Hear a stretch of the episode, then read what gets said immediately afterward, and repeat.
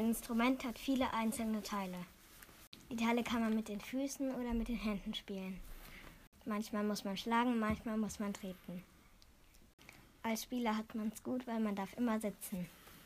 Die Teile heißen Trommeln oder Becken. Eine Trommel hat einen speziellen Hebel. Mit dem Hebel kann man den Klang verändern.